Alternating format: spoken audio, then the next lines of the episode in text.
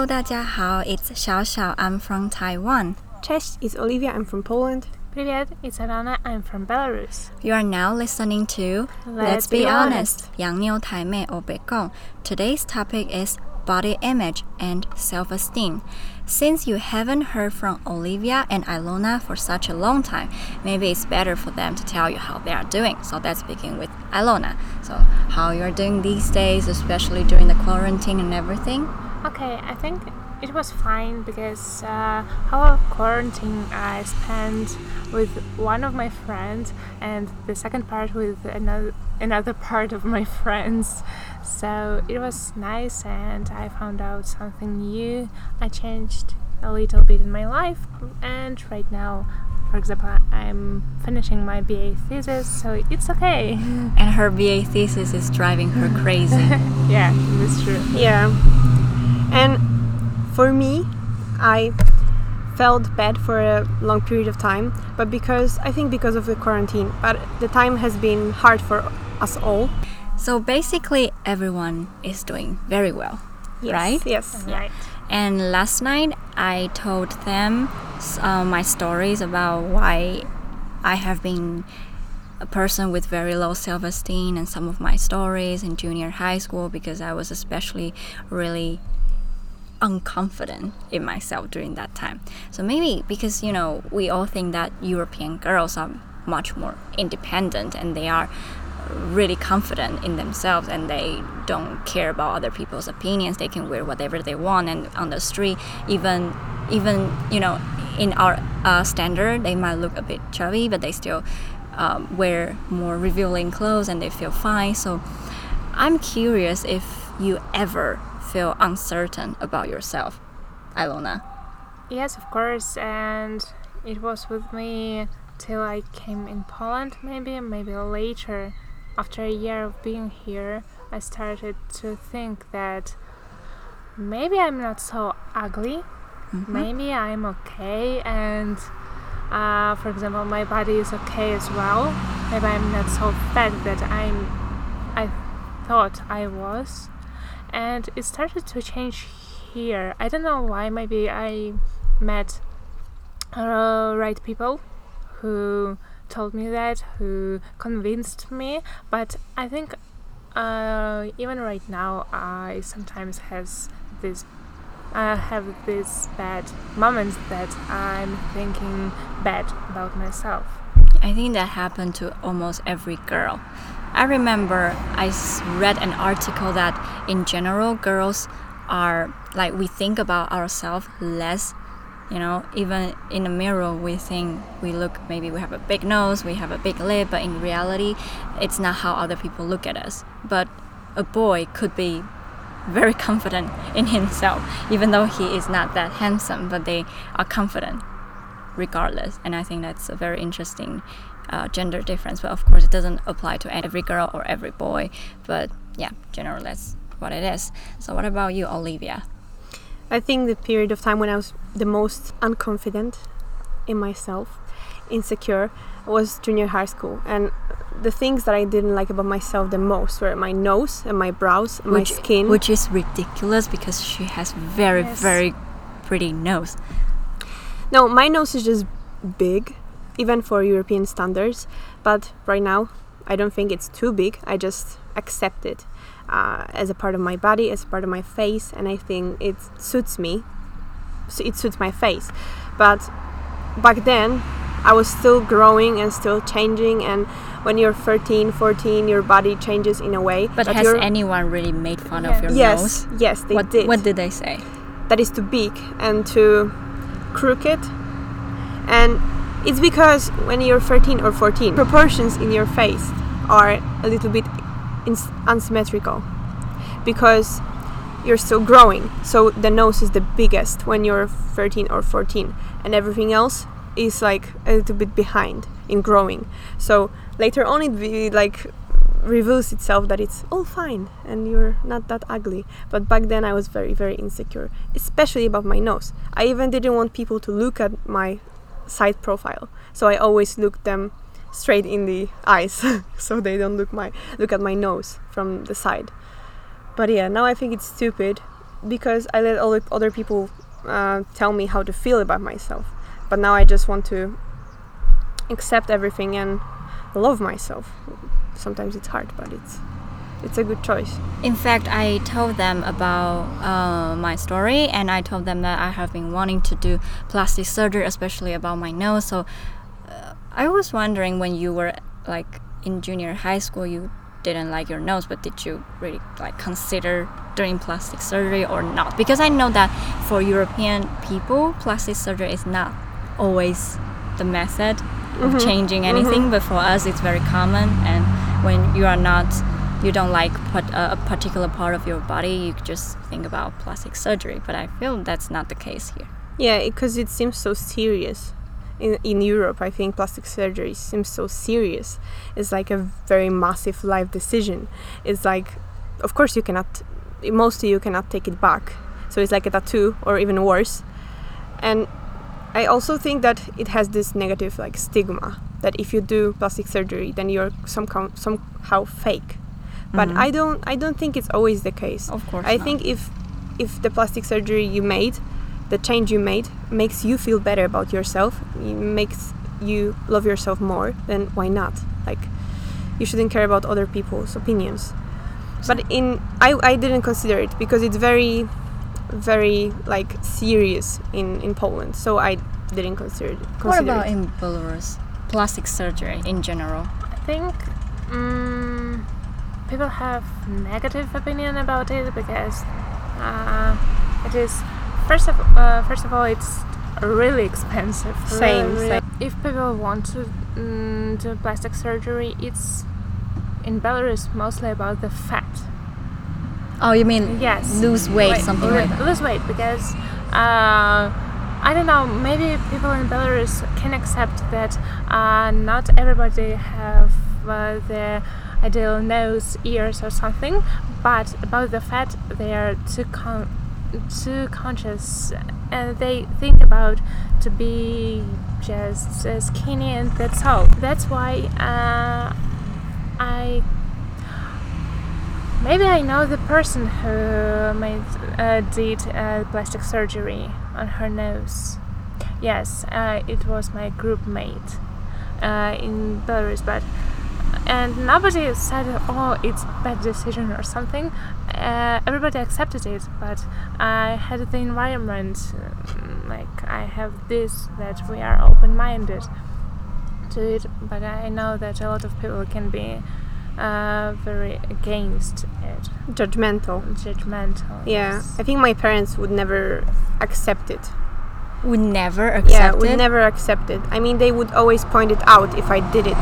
But I also feel like if if you can accept yourself, like the change you made, Mm-hmm. then then it's good. But I, after becoming older, when I was like 16 maybe, and I started to accept my nose, like I started to think positively about Mhm. it. Then I thought maybe if I changed it, I wouldn't feel like myself because this is my nose. I should just like it as it is because it's me.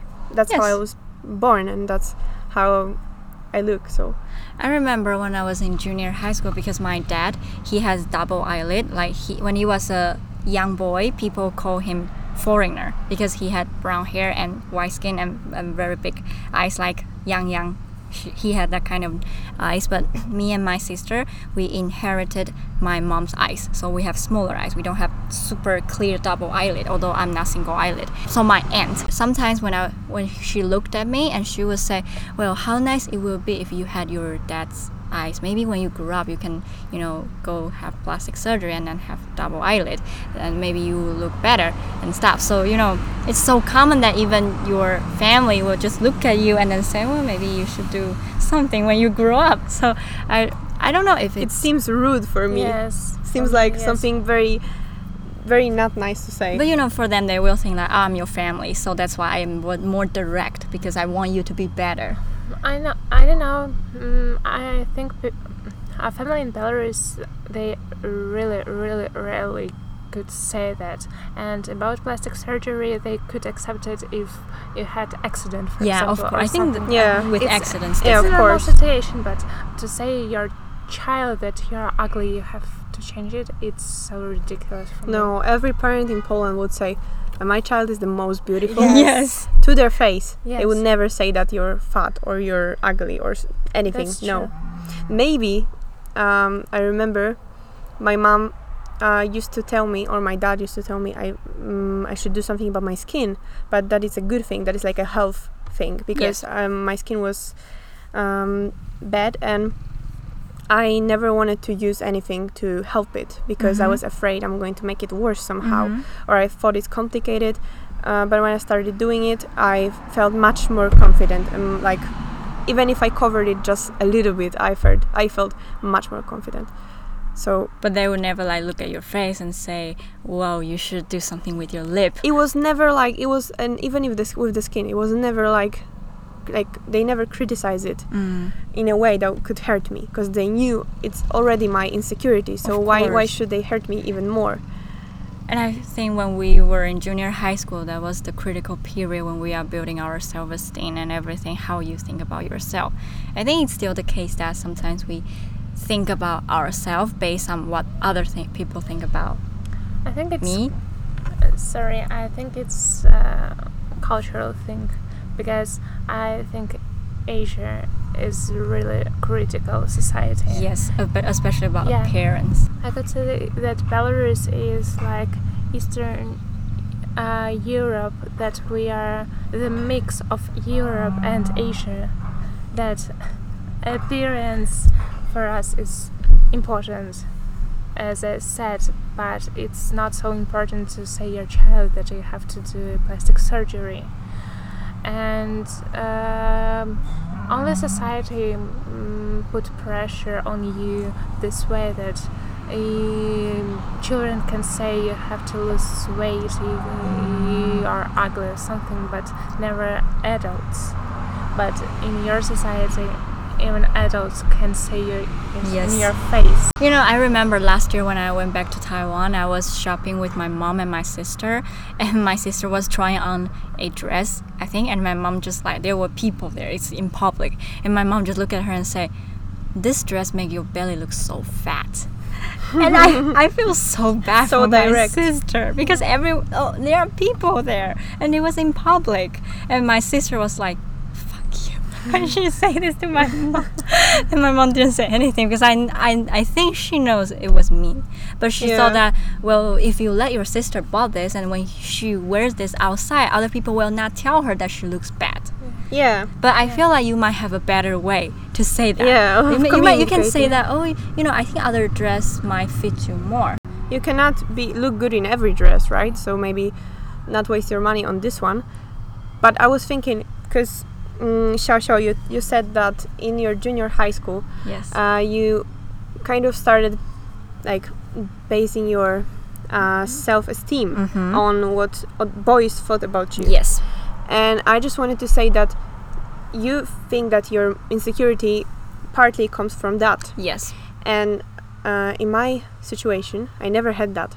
I always had boys interested in, in me. mm-hmm. I never had the period, Even when I thought I'm super ugly, I still always could find a boy that liked me, or I liked a boy and he liked me back. I was very successful in this, but I still still felt very bad about myself. So it's so some people might think that it helps to have boys like you or other people say that you're beautiful, but not necessarily because I still felt bad. At the end of the day, I still looked at myself in the mirror and and thought that I'm ugly. So, you know, yeah it's not always like that or even when there are 100 people who tell you you are so beautiful but there's one person who say i don't think you are beautiful then you would just concentrate on that one comment and feel maybe the other 99 people they are just being nice they don't mean it but this one person is the one who's telling the truth and i think that's just making your life difficult i mean making my life difficult if i think that way yeah, but it's really hard. Aliona, she has some ways to solve this thing. So, would you share with everyone who might have the same problem how they can, I don't know, try to like themselves more or try to be a better person or, you know? I don't think it, it is way, it's just what I think can work. Maybe uh, for a lot of people because it worked with me. First of all, if you want to do plastic surgery, I would say you can do it until you change your mind about yourself because I know that people who start to do first plastic surgery, they just break this barrier of afraid, of afraid uh, to do next, next, and next, and it can, they can addi- uh, be addicted to it. Yes. So uh, first of all, you should change your mind about yourself because I realized that people see you the way you see yourself and represent yourself. Yes. I mean, I even uh, tested people like that. That uh, when I felt that I'm really uh, beautiful, I'm really smart, and everybody likes me. People acted this way. You should just start. I don't know. I know that it is hard, but Yes. you just should start to find a little things you like in yourself. I think I started with the color of my eyes, Mhm. then it went to my lips, uh, then it was my hair, then I changed the color of my hair and I realized, oh, it suits me better to my character. Mm, maybe it was mm, uh, next was my face at all, and it went went and went uh, on. So it uh, it made me feel more confident uh, with myself and my body, even my body, because as I said, uh, that everybody in Belarus are just crazy about their bodies and to be fat. I don't know. Uh, When I came to Poland, uh, if I could say that I'm fat, everybody was, wow, what? Are you fat? Seriously? I think you should start changing your mind and if after all you uh, realize that you still want to change this one little thing that um, makes your life hard or something, just do it because you'll be another person that time.